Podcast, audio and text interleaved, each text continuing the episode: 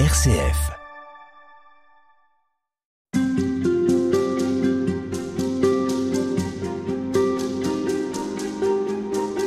On poursuit notre émission sur la prière à partir d'un livre euh, dont vous dites, euh, Père Patrick Royanet, avec modestie qu'il se présente au nom d'une incompétence. Alors vous voulez dire par là que ce n'est ni un témoignage ni une méthode de prière, mais plutôt un livre de théologie de prière pour finalement être disciple de Jésus.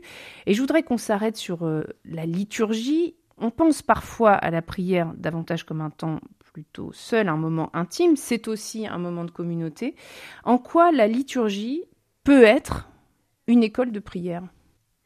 Pour euh, répondre à votre question, je crois qu'il faut prendre un petit peu conscience de comment nous pensons l'humanité. Et nous pensons l'humanité, nous nous pensons comme des individus qui tissent entre eux des relations ou qui sont, par les hasards, les circonstances de l'histoire, mis ensemble les uns avec les autres, les autres contre les uns. Il me semble que l'humanité, avant d'être des individus, l'humanité, c'est une communauté. Et de ce point de vue-là, la prière est l'action d'une communauté. Euh, ce n'est pas tellement moi qui prie, c'est le Christ qui prie. C'est lui qui est toujours tourné vers le Père. C'est lui, Laurent, celui qui prie, tourné vers le Père. Et prier, c'est entrer dans le mouvement du Fils. Prier, c'est entrer dans la vie trinitaire elle-même, par l'entremise du Fils. De telle sorte que la prière, elle est toujours la mienne, c'est vrai, mais elle est toujours celle du Christ, c'est-à-dire celle de l'Église, son corps. Alors, une des expressions de cette prière de la communauté, bien sûr, c'est la liturgie, et traditionnellement, elle joue un rôle de repère dans la manière de prier. Euh, n'oublions pas, elle n'a peut-être pas tout à fait assez dit, euh, que, que prier, c'est pas réciter des prières. Prier, c'est pas raconter des prières.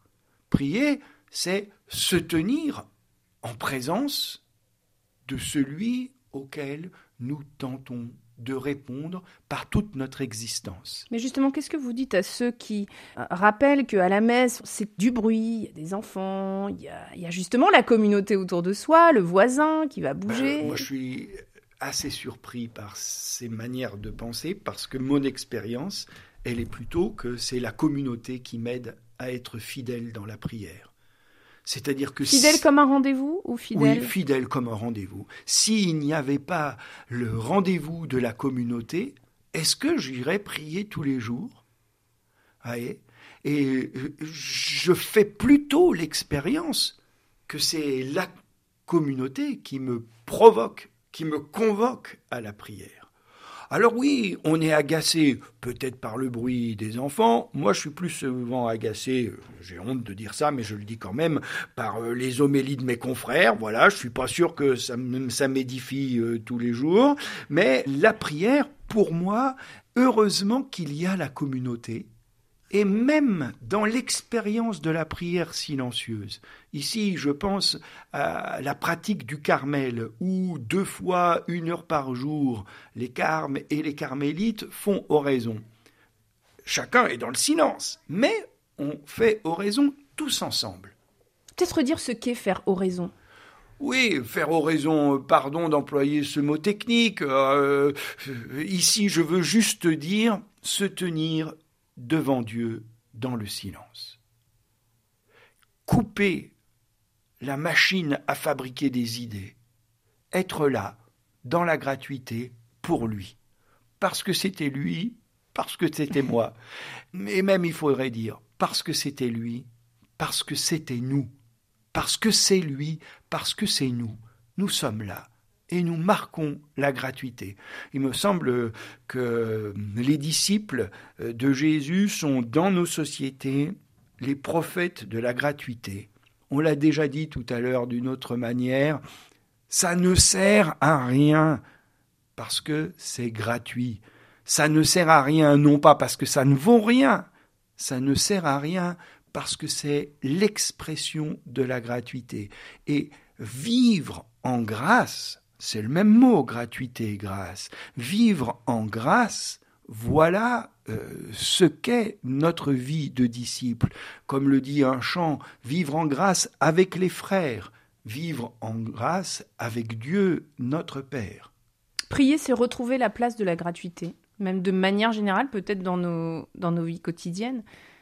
Euh, la vie chrétienne, c'est faire place à la gratuité. Et dans la vie chrétienne, il y a la prière. Mais dans la vie chrétienne, il y a aussi la charité. Sans le rapport et l'attention et le service du prochain, la vie chrétienne, elle n'a pas beaucoup de sens, même elle n'a pas de sens. Hein. Alors ce qui est intéressant, c'est que vous vous arrêtez justement sur cette expression, tu sais, je vais prier pour toi.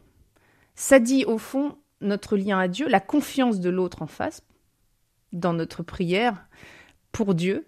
Pourquoi vous vous arrêtez sur euh, cet acte de fraternité qui est la prière pour l'autre et le sens de la prière universelle aussi? Parce que c'est notre expérience, à savoir euh, combien de fois nous portons dans la prière des préoccupations ou des joies qui ne sont pas forcément les nôtres.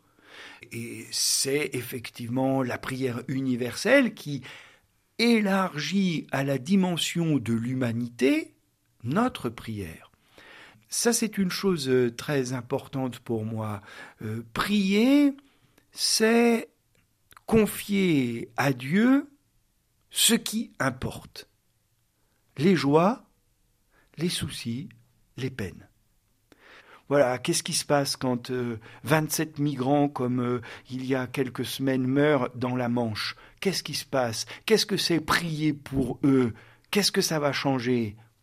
J'exprime à Dieu le traumatisme pour notre humanité que des êtres humains puissent ainsi disparaître et qu'on se renvoie la balle entre pays, Angleterre, France, en disant oui, c'est comme si c'est eux qui veulent, etc. Non, non, non, c'est le drame, et ce drame, il convient d'y convoquer Dieu pour faire entrer en nous le désir d'un monde juste. Il n'est pas admissible que nous vivions comme cela, alors nous le crions dans la prière.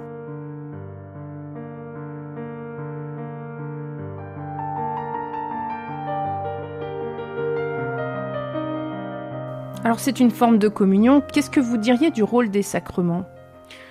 Les sacrements, c'est une manière de vivre le reste de la vie chrétienne. Dans le sacrement du baptême, nous sommes convoqués à être fils et filles bien-aimés. Tous les jours, nous sommes convoqués à être fils et filles bien-aimés. Dans l'Eucharistie, nous vivons de la vie de Dieu. Mais il n'y a pas que dans la communion que cela arrive, c'est en permanence que cela est possible. Le sacrement ici, si j'ose dire, ne change rien. C'est un mode particulier de l'expression et de la pratique de notre foi. Mais il n'y a pas que dans le sacrement que nous sommes nourris de la vie de Dieu, il n'y a pas que dans la confession que nous sommes pardonnés, c'est une manière différente d'implorer et de recevoir le pardon de Dieu. Est-ce qu'on a réduit un peu trop la rencontre avec Dieu dans le sacrement?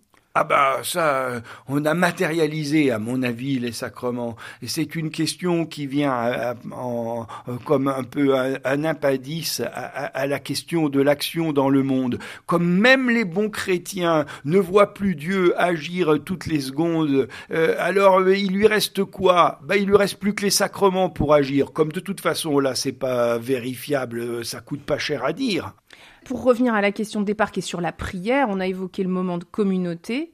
Quelle est la part de l'intime dans la prière? Moi, je ne suis pas un fan de notre quête d'intimité. La prière, euh, à bien des égards, c'est quelque chose de public. Et d'ailleurs, dans la République laïque, dans la loi de 1905, ce que reconnaît la loi, ce que reconnaît la République, c'est la publicité de la vie chrétienne. Contrairement à ce qu'on dit, c'est privé, etc. On a le droit euh, d'être chrétien ou croyant dans la vie privée. Mais pas du tout. Ce qui est reconnu, c'est la liberté de culte. Or, le culte, c'est ce qu'il y a de plus public dans la religion. Bien plus que l'acte de charité, puisque la main gauche est censée ignorer ce que donne la main droite. Donc, bien sûr, nous sommes touchés dans notre intérieur, dans notre intimité, par ce qui se vit dans la prière, parce que euh, c'est tellement nous-mêmes qui nous engageons dans la prière. Alors en ce sens, notre intimité est convoquée. Mais j'ai peur que pour rendre compte que la prière, bah, ça marche pas, alors euh, on la rabat sur l'intimité, comme ça, il n'y a rien euh, pour objectiver si ça marche ou si ça marche pas. Non. Sauf le ressenti. Sauf le ressenti, voilà. Qui prend trop de place je ne sais pas s'il prend trop de place, mais si le ressenti est la preuve que j'ai bien prié, alors ça, c'est sûr, c'est trompeur. C'est trompeur. Voilà, ça c'est trompeur. On, ne sait pas si on a bien prié ou pas. On ne sait jamais. Et d'ailleurs, ça n'a pas d'importance. On n'est pas là pour ça. Quand vous êtes euh, en famille, comme euh, pour les fêtes, euh, et que vous, vous, faites un repas de fête, vous n'êtes pas en train de vous demander à toutes les 5 secondes ou 10 secondes, est-ce que nous sommes en train de réussir notre repas de fête? Enfin, c'est pas possible. On n'aurait même plus le temps euh, de faire le repas puisqu'on serait tellement préoccupé de savoir si on l'a réussi ou pas. C'est pas la question de savoir si on a bien prié ou pas. On, on essaye d'être là où nous devons être, nous tenir devant Dieu. Et puis voilà. La prière, c'est décidément un acte public. Merci, Père Patrick Royanet. À demain. À demain.